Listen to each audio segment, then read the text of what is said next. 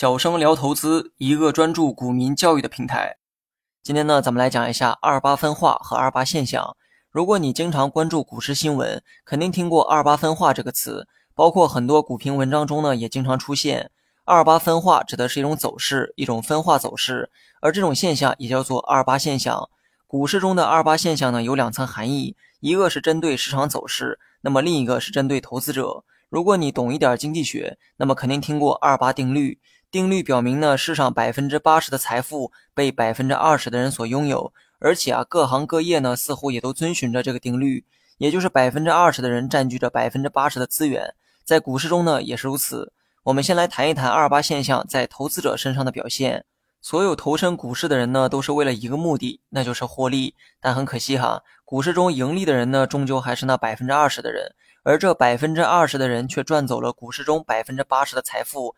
那些公司高管、机构大佬，显然在百分之二十的人群中，数量呢不多，却赚走了绝大部分利润。像散户这样，虽然数量很多，但只能瓜分剩余百分之二十的利润。这就是投资者层面的二八现象。那么接下来呢，再谈一谈市场走势中出现的二八现象。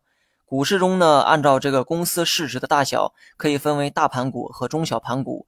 一般呢，大盘股的数量啊比较少，而中小盘股的数量呢则比较多。这个比例呢大概是二比八。虽然大盘股的数量很少，但由于呢它们的市值庞大，个个都是大象级别的体量，所以大盘股的涨跌呢会影响整个市场的走势。而中小盘股呢虽然数量很多，但由于体量都比较小，即便说上涨的股票数量很多，但是很难动摇整个市场的方向。我们用上证指数哈举一个极端的例子。假如市场中大盘股全部暴跌，而中小盘股全部暴涨，那么上证指数最后会如何表现？是涨还是会跌呢？答案是会跌。这就是所谓的二八分化走势，也就是大盘股与小盘股的分化。虽然中小盘股在数量上呢占据优势，但是由于这个市值太小，很难撼动大盘股对整个市场的影响。如果把上文的这个例子啊给反过来。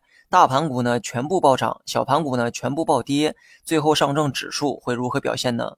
答案是上涨。由此可见，真正决定指数表现的还是大盘股，也就是数量仅占百分之二十的大盘股。当然了，市场呢经常出现大盘股和小盘股的分化，你呢不用太在意它哈。人们常说的二八分化走势是指分化较为明显的时候，大部分情况呢你可以忽略不计。好了，节目的最后呢，也请大家帮个小忙哈。